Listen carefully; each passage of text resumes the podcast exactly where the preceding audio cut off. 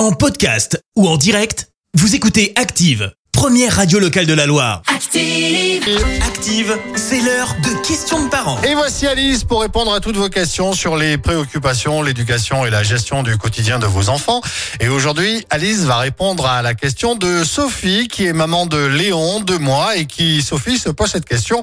Cododo, bonne ou mauvaise idée? Oui, faut-il dormir avec bébé? Réponse tout de suite avec Alice. Bonjour. Bonjour. Alors, pour cette question, je dirais que la réponse est plutôt oui. L'OMS recommande de garder son bébé dans la chambre parentale durant les six premiers mois, pour prévenir la mort subite du nourrisson. Mais attention, on ne fait pas n'importe quoi. D'abord, on ne fait jamais dormir un nouveau-né dans le lit entre papa et maman. C'est trop risqué. Le cododo, c'est chacun son espace et son lit dans la chambre des parents. Il existe d'ailleurs des lits spécialement adaptés cododo pour garder son bébé à proximité.